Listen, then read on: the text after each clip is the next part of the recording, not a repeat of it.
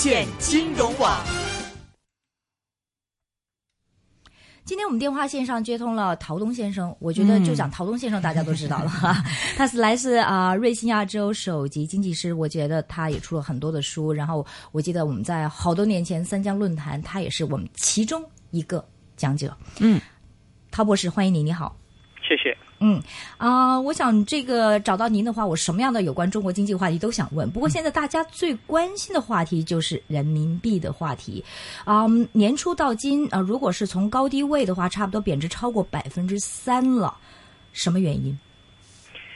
呃，我想最重要的原因是中国人民银行希望在人民币汇率问题上面呢，打破过去一度形成的呃单边的。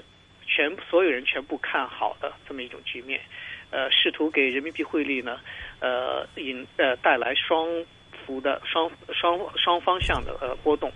那么这个事情实际上过去也曾经做过。那么这一次在呃这个习近平呃国家主席和奥巴马总统呃会见之前呢，也希望在这上面做一些文章。但是这一次呢，踩到了地雷。一个比较大的情况呢，就是在过去的十八个月呢，在海外呃出现了大量的看多人民币的结构性产品。那么这些结构性产品呢，呃，它的这个产生的一个重要的环境就是海外的人民币没有什么出路，那么它投投资回报就比较低一些。呃，那么这个时候出来的结构性产品呢，就是说只要人民币升值，你每个月都能够有收息，都能够有呃收入。嗯，但是。它后面就有一句话：万一要是人民币跌的话呢，你就需要亏钱。嗯，而且跌破一定的这个关键点位的话，比如说六点一一、六点一五、六点二零的话呢，你这亏钱的速度就会大幅度的增加。啊，那么这种结构性产品呢，在所有的人都看好人民币，而且呢手头拿着人民币没有其他的投资渠道的时候呢，很多人愿意做。《华尔街日报》估计呢，呃，这个总共的数字可能超过一千五百呃亿美元。那么这是一个极其庞大的数字，不仅仅是散户在做，很多的机构投资者和这个呃，甚至是一些基金经理都在做。呃，今年实际上做这个呃呃买人民币股票呢，实际上操作很难，是看多也不行，看空也不行，嗯，一个浪又一个浪，对，倒不如就把这些钱。呃，买成理财产品，呃，放到这个人民币里面去，那么你本身它的这个成本可能只有百分之三，你买一个理财产品，随便给你一百分之七、百分之九的这么一个回报的话呢，你可以净赚百分之四到百分之六，呃，这么一个利差。那么如果你把这杠杆压一倍的话呢，你就是呃呃可以拿到百分之十几的一个回报。那么很多人把这称为是无风险，对，呃，这个投资。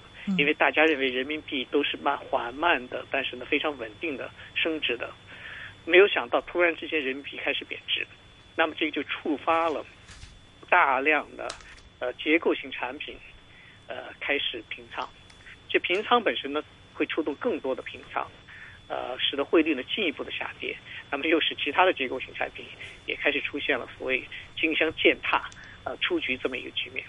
那么人民币跌到一定程度，汇率跌到一定程度之后呢，又触发了国内的套利交易盘的呃这个平仓。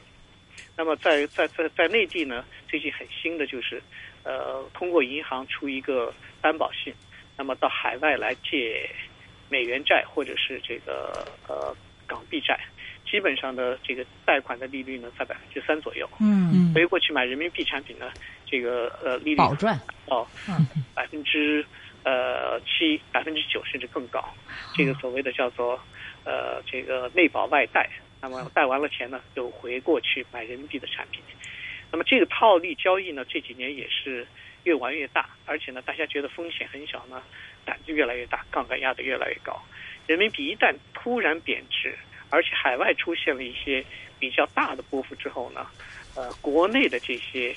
暴利交易盘也开始纷纷平仓，那么这个就带来了进一步的呃贬值，呃，在这个问题上面呢，人民币呃中国人民银行实际上是乐观其成，啊呃，因为他一直就想教训一下汇率的呃投机客，同时在这个时候把这个短线的热钱把它挤出去呢，对于中国的金融稳定也是件好事情。那么人民银行就没有干预汇率的贬值，使得这个过程呢越来越加速。呃，的确像你刚才所讲的，从年初到现在呢，呃，已经有相当大的一个贬值幅度。呃，我相信最主要的原因恐怕就是大量的海外的结构性产品和国内的套利盘的平仓，使得一个本来很简单的一个政策动作呢，带来了一个相当大的波幅。嗯，有人说，当然大家都说这是一个主要原因，但是也有人说，哎啊，打击这个人民币炒家是不是何须用牛刀？就是不是还有背后更深层次的意义？比如说，可能要向啊国际展示人民币汇率的形成机制，不是上之前宣布这个由一个 percent 加大到百分之二的这个波幅吗？是不是主要还是最终是这个目的为主？嗯。如果中国人民币要国际化，它的这个呃汇率的波动幅度自然会增加。呃，今天我们看到人民币在这个六个星期以内呢，呃，贬值了百分之三，我们认为是一个很大的话题，甚至到这个电台节目上面你也开始讲。但是作为国际的主要货币，百分之三的升贬实际上不是什么大事情。嗯。啊，那么对于。中国的人民币呢，由于它的资本管制，这才使得出来了一个茶不威里的风波。那么，呃，的确，呃呃，中国需要波那个加大人民币汇率的波动幅度，但是这个如果要是它没有幅度的波动的话呢，这本身对于市场应该没有什么影响。换一句话说，你本来已经有非常呃这个宽的高速公路，那么这中汽车呢在中间的车道上面行驶。这个时候，你把公路再拓宽一倍，再拓宽两倍，只要是车子还在中间线上行走的话呢，那么这个对于车子的这个走势和这交通的流量呢，实际上是没有影响的。啊，那么目前推出这个东西的确和人民币汇率波幅加大有关系，但是呢，我相信这么多的呃这个套利盘平仓带来汇率这么大的波幅呢？可能决策者在呃之前也没有意识意识到，嗯，所以你就说，其实还打击炒家还是一个主要目的，是吗？我觉得打击炒家一开始就是他的目的之一，但是呢，这个炒家损失之惨重和这个溃败之惨烈呢，嗯，可能出乎一开始政策设计人的呃这个呃意想。那是好事吗？不存在好和不好，嗯，呃，汇率本身就是应该由市场来决定的，那么它升和跌都应该是自然的，啊，那么呃，在这个时候把波幅加大一点，尽管这背后有清晰的人为的痕迹，但是第一，我认为，呃，呃，汇率波动本身是一个市场的行为，那么我认为不存在好和不好，这完全是看如果你是买。看买多的，空的，你的这个结论可能完全相反。从市场角度上来讲呢，我认为这是件自然的事情。明白。第二，呃，现在有大量的这个热钱，呃，通过结构性产品、衍生性产品来炒人民币的单边升值，这本身是不健康的。呃，短期来讲呢，它是呃这个呃呃把这呃汇率的价格信号呢扭曲了。长期来讲呢，这对于中国的金融稳定也是不利的。那么这个时候挤掉一点热钱，从中国宏观经济来看，我看未尝不是件好事情。一般啊，前我想不断的，我们在这个会听到这个美国。呃，欧洲西方对人民币这个受操控是有很有意见的。那么，在今年已经贬值超过百分之三的情况下，为什么我们没有听到这么多的国外的声音说这个不应该呢？这是什么原因呢？实际上呢，这个西方对于人民币，呃，这个操纵这个问题的声音呢，从去年开始基本上听不见了。嗯。美国在这个问题上基本上达成了一个看法，就是说，人民币升了这么多以后呢，呃，和它的市场的机制呢相对比较贴近了。尽管在这里操作中间还有政府的影子，但是它汇率本身它的过低，呃，这个估值呢，呃，逐渐在消失。那么在这种情况下，无论是美国还是欧洲，从去年开始，在人民币问题上面，呃，实际上批评声音少了很多。嗯。啊，从中国经济的基本面来看呢，人民币的确有一定的贬值的压力，中国经济的增长在放缓，呃，金融风险在上升，呃，经常项目的呃顺差呢大幅度的减少，资本出现外流，那么这些因素呢，实际上都指向人民币有一定的贬值压力。嗯嗯。但是另外一方面呢，尽管政府一方面需要教训投机客呃一下，另外一方面呢，也的确呃，如果贬值的话，可能给出口商带来一定的呃这个舒缓因素。但是呢，目前我认为北京很难让人民币持续的大幅度的贬值。那么这个里面的最重要的原因是一旦人民币汇率升值的预期出现改变的话，中国可能出现大规模的资本外逃。这个是目前呃北京决策层难以接受的。这个不仅对于汇率会带来一定的冲击，对于整个的国内的流动性、资金流动性都会带来极其深远的影响。甚至这之后可能带来的变数呢，目前没有人能够看得清楚。您刚才用的是持续的、长期的，什么叫持续的、长期的？这个长期是多久？这个东西我没有办法说。呃，但我想讲的是，一旦要是汇率的预期出现改变的话，那么所谓的持续长久，就是呃，我们的我我对它的定义就是能足以改变人们对于人民币升值预期的这么一个呃持续长期的汇率变化。那如果比如说从零五年到现在的话，我们每一年都升值这么多，如果就算我们接下来今年贬值，明年贬值，let's say 贬值两年，每年百分之三到四，一共贬值百分之七到八，这个算不算已经是形成了持续的长期的贬值？我觉得只要有三到六个月的持续贬值的话，呃，这个预期就会出现改变。嗯。你知道，哪怕是二月份、三月份，尽管人民币出现了贬值，但是在香港所收到的人民币的这储蓄数量还是在往上走的。关于这句话说，目前大家对于目呃所见到的人民币汇率的贬值，呃，多数观点呢就是认为这是一个短暂的技术。嗯，对，嗯。万一人们对于这个人民币今后是升是跌这个判断出现改变的话，我相信。呃呃，这个市场中间就未必会有这么多人还愿意，呃，这个买人民币，还愿意呃这个存人民币了，因为人民币在海外储蓄它的回报是非常低的。嗯，呃，最近我是跟一些啊中央的智囊团也这个聊过天哈，那么他们怎么样看着人民币整日？他们就提出那。这个欧美经济其实呢，好像在明显的复苏，但是你看跟国内的这个经济，在出口二月份跌了百分之十八，是非常不好的表现。那他们觉得，其实一个主要原因就是过去人民币。多年累计升值的效力正在显现，对我们现在内地的企业的，尤其出口企业造成了很大打击。一个是人民币升值，一个是劳动力的这个啊这个成本不停的上升。所以，其实国家是不是通过这种贬值来舒缓我们这是出口，其实最终也是令到我们这个中国经济得以呃可能更好的这个持续发展下去呢？这是另外一个目的呢？嗯。从这个观察上来看呢，中国的出口业啊，制造业，尤其是出口业呢，的确受到了汇率持续升值和这个呃工资大幅度上涨的影响呢，它的国际竞争力出现了一个明显的弱化，啊，这个是毫无疑问的。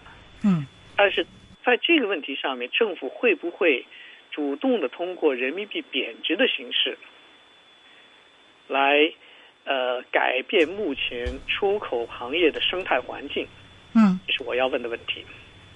我个人认为，呃，经济转型这个大格局，北京已经下了定论了。嗯，换一句话说，我们需要出口，但是完全靠拼低廉价劳动力，靠牺牲这个呃环境这种的出口呢，我们并不需要很多。而且这个转型呢已经开始了。嗯，那么这个是一个大的策略上面的改变，不会因此而使得人民币汇率出现一些变化。嗯，啊，那么同时出口商要重新呃这个得到这个出口竞争力呢，我相信根本就不是百分之三、百分之五的汇率贬值可以达到的。人民币起码是要贬值百分之十、百分之二十，甚至更多。更重要的是，呃，这个低端劳工的工资需要下降。那么这个呢，和目前的国策是格格不入的。嗯嗯。啊，从这个意义上来讲，除非我们认定这一次，呃，这个政府所主导的汇率贬值是往百分之十、百分之二十这样贬的话呢，我看不出这一次贬值的主要理由是为了出口。呃，的确，我们出口需要一些，呃，这个这这个这个舒缓，呃，政策性舒缓。但是我不认为目前这一次的这个呃人民币汇率的贬值是为了出口，不然的话，等出口呃等等汇率过两天升了，那是不是我们我们会不会得出了一个完全相反的结论来呢？我觉得这这个问题上面呢，呃，我不认同目前的贬值是在结构性上为出口呃重新增加竞争力呃而出的这个一个呃筹谋。你的意思就是说，如果真的是为出口的话，起码要贬值十甚至百分之二十才能帮助这些企业，是这个意思吗？就是百分之五也没用。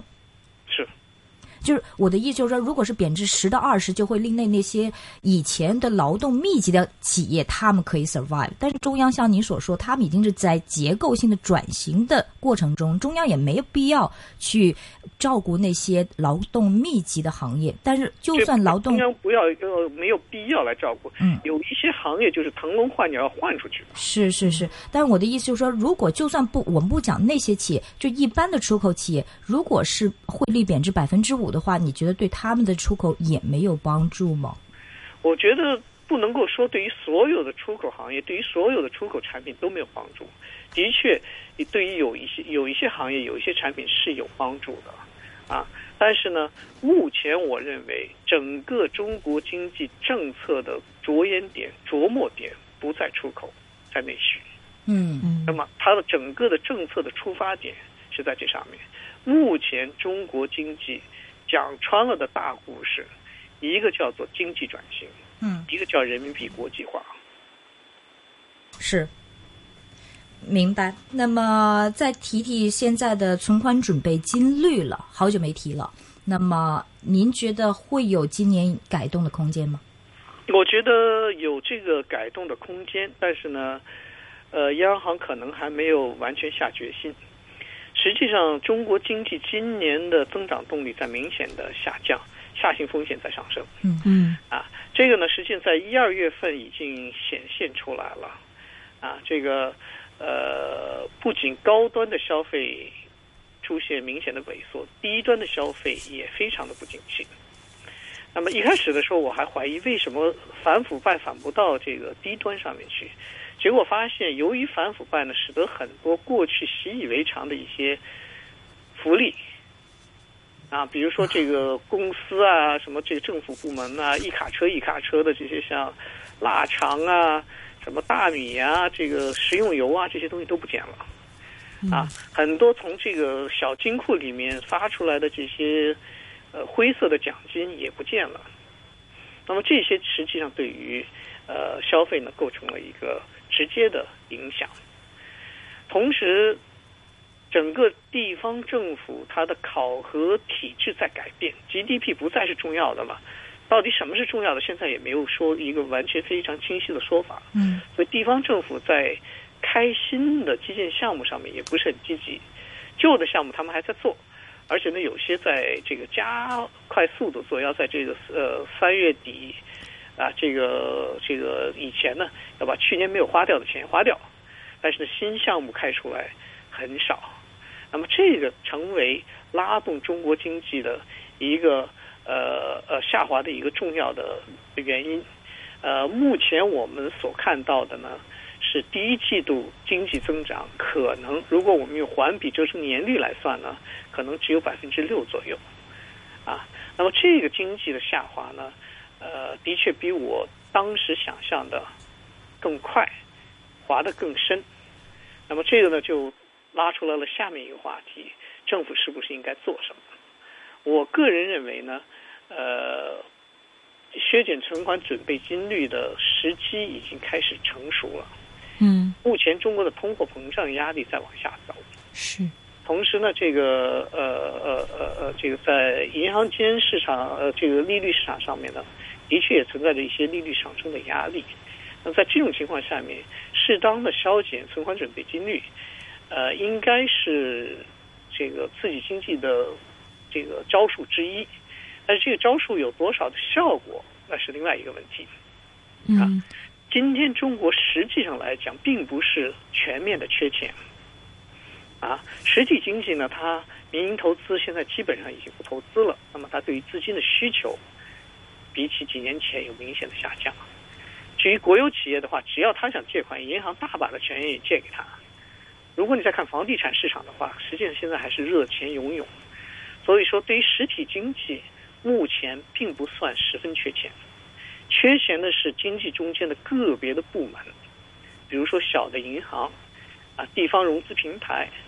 和这个呃房地产开发商，这些呢缺钱，但是这些往往又是政府调控打击的对象。嗯嗯。那么这时候到底是不是应该通过像存款准备金率来刺激经济？这个是呃呃央行费踌躇的地方。但是你认为应该是吗？我认为现在应该采取一些措施，但是呢，降存款准备金率可能不是最好的。呃，这个提升经济呃动力的措施，短期来看，中国的经济需要一些新的需求，也许需要一些新的财政刺激措施。嗯，当然了，这个东西就像鸦吃鸦片似的，不能够一直持续下去。短，但是短期对于稳定经济呢，应该是呃这个有好处的。嗯，中长期来讲，中国要想重新回到可持续的欣欣向荣的增长轨迹。唯有靠改革，只有打破国企在服务业的垄断，只有减少呃企业的税负，啊，才能够重新使民营资本有兴趣投资。只有这样，中国经济才能够走出目前的呃这个增长的陷阱。嗯，这这也是中央在做的吧？税率改革是其中一个重要的一环，是不是？中央会在进行的呢？呃，我们现在看到的是营改增的改革。那么营改增就是呃，营改所谓营改增就是把过去的呃企业的这个盈利税呢改成增值税。那么这个事情呢，实际上在做，但是做的幅这个速度很慢。嗯，而且是多数企业呢，在这个过程中间并没有真正的。受贿，啊，呃，中国企业税负是很高的，呃，这个一般的制造业企业，呃，它的这个税收，这个企业税、盈利税大概在百分之四十几，啊，那么这个服务业呢，它不是收你的呃呃这个盈利，而是它收你的整个的销售，那个税呢，大概在百分之六左右，这两个在国际范围内内看呢，都是相当高的。那么这些东西需要改革，而不是仅仅把一个税种并到另外一个税种里面去。更重要的是呢，这些东西现在已经是不能再挡了，因为我们明显的看到呢，经济的下滑，呃，呢在加快，而这个里面的核心实际上就是民营企业不愿意再投资了。嗯，所以您的意思就是说，这个就算目前在这个情况下，这个呃中央这个应该做一些可能更是行政手段的呃一些措施，可能未必是货币政策，比如说降存款准备金率去刺激经济增长，是更多一种行政手段，比如说一些税务改革，而改革的要大刀阔斧一些，是这意思吗？我觉得两项都需要做。这个短期的一些政策呢，是为了稳定经济、稳定增长、稳定就业，啊，维护一个社会稳定，给改革提供一个相对平稳的操作环境。那么，这个就像呃，病人进到急急症室里面、急救室里面呢，你需要打一些强心针啊之类的，短期来稳定啊病人的这个呃病情的一些应急措施。嗯，同时。中国必须要大刀阔斧的进行改革，而改革的这个切入点，在我看来，从经济领域上讲，就是如何重新激发民营投资的积极性。那么这个呢，就是你进到了这个呃这个急救室里面去的时候呢，需要开刀。那么这个只有在相对稳定人情况相对稳定的情况下才能够做。但是另外一方面呢，你不做出结构性的改革，光靠撒胡椒面似的来维持一个经济的增长呢，并不能够让病人啊自行的走出急救室。明白。刚才你说是第一季是百分之六的 GDP，是您的预计是吗？这个是我们根据目前的这些呃所能够看到的数据啊，和我们在下面看到的经济情况所做出来的一个判断。当然，最终统计局出来的数字是多少，这个我不敢说。但是目前呢，我们感受到的增长速度大概在百分之六左右。七点五的增长难吗？今年？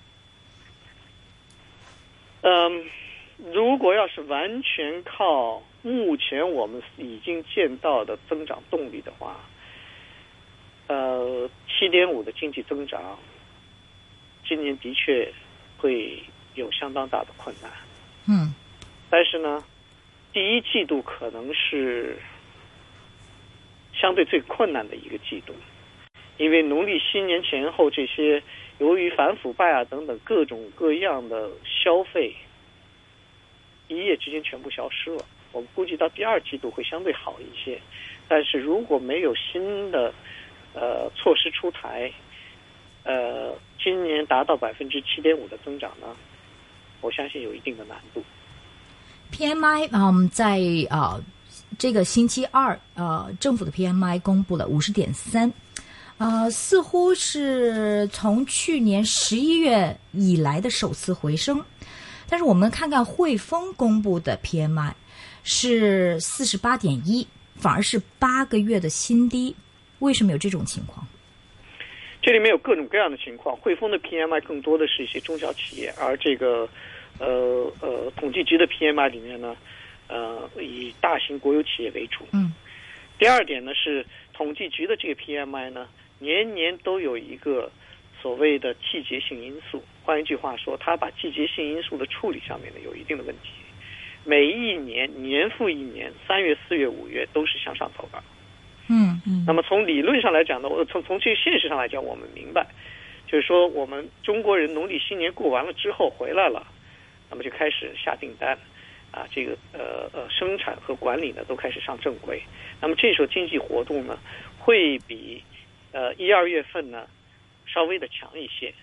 那么这个呢就每年三四五月份都是例行的向上的。但是这个在我们来讲呢叫做季节性因素，在经济学讲叫噪音。嗯嗯。相反，我们应该看到的是今年三月份只往上走了零点一。的百分点，而过去的这些年，自从二零零五年开始，这个数据 PMI 数字出来以后呢，平均每年三月份比二月份增长是往上走，是二点八个百分点。哈哈，啊，换一句话说，今天我们所见到的啊订单的增加程度，经济活动的增加程度，比起过去的三月份要低出很多。嗯。啊，那么从这个呃呃思路上来看呢，实际和上和这个汇丰的 PMI 呢讲的是同一个故事，只是一般的人呢只会看到这一个月的数字，而没有把过去几年的这些季节性因素放在一起看。嗯呃，如果刚才我们又回到之前的问题哈，这个呃人民币会贬值一段时间的话，这个 PMI 数据啊，或者整个总体这个经济数据，你觉得会有好转吗？嗯，人民币贬值会对于中国的出口有一定的好处。实际上，你看这一次的 PMI 数字的话，内需的订单是往下走的，内需呃就外需的订单呢有明显的改善。那么这个有全球复苏的呃这个故事在，同时也有汇率的贬值的故事在。那么这个的确对于外需的呃这个呃呃呃这个增长呢有一定的帮助啊。呃，但是会不会，呃呃，需要通过进一步的持续的人民币贬值来稳定经济，这是另外一个课题。首先，它能够不能够稳定经济，这就是一个呃未知数。第二是这个和呃这个中央政府的呃这叫做经济转型的国策呢，嗯，是不是吻合，又是一个问号。刚才我们说的这个汇丰的 PMI，是不是你觉得可能更有代表性啊？嗯，两个 PMI 指数各有长处，各有短处。嗯，我们实际上在不同的时候，在不同的环境下，我们看不同的数字。呃，很难讲一个数字比另外一个数字就一定特别的好。嗯，呃，现在我们总体看来哈，就是刚才讲的这个人民币，您说，嗯。应该是阶段性的。如果是真的造成长期的话，这个问题蛮大的。那您觉得，呃，比如说现在我们看到这个 s h i b o 的这个利息也在回调，到底现在流动性的前景会是一个什么样的情况？呃，我们觉得流动性的前景在，呃，目前呢略微有所改善。那么这个呢也和季节性因素有关系。更大的改善恐怕要，呃呃，也未必能够见到。呃，我们认为呢，自从去年六月份开始呢，人民银行的货币政策就出现了一系列的改变。呃，这个呃呃，人民银行开始收流动性，而且在人民银行的货币政策报告中间也明显的指出，央行会去杠杆。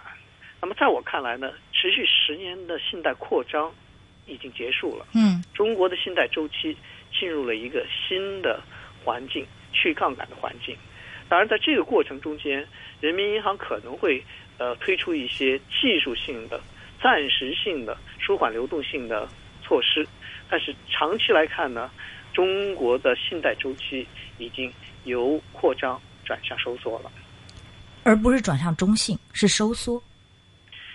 呃，人民银行它的这个政策报告讲的是中性，嗯，啊，稳健的货币政策。但是实际上来看呢，呃，央行在不断的抽取流动性。那么在我看来，这叫做稳中偏紧。怎么样？你就说是通过正回购、逆回购这个动作，可看得出来实在在收紧吗？有什么？央行在通过市场操作、公开市场操作在收紧流动性。那么这个在它的这个正回购和逆回购的数量上面，呃，表现的一览无余。有数据吗？当然有了。呃。人民银行每个星期都在公布这些数据。嗯，所以照你看来，其实是这个正回购、逆回购的结果，其实是在收紧的，而不是偏中的，是吗？毫无疑问，人民银行在收紧银根，在收取流动性。好的，那么对不起，还有最后一个问题是，您觉得今年的人民币整体的这个贬值，或者是是不是最后还会是原封不动？如果跟年初比，我觉得到今年年底的话，人民。币的汇率对美元的汇率可能跟年初差不多。明白。今天非常感谢在瑞信来自瑞信亚洲首席经济师陶东博士接受我们访问，讲讲中国经济的问题。谢谢你，陶博士。好，谢谢。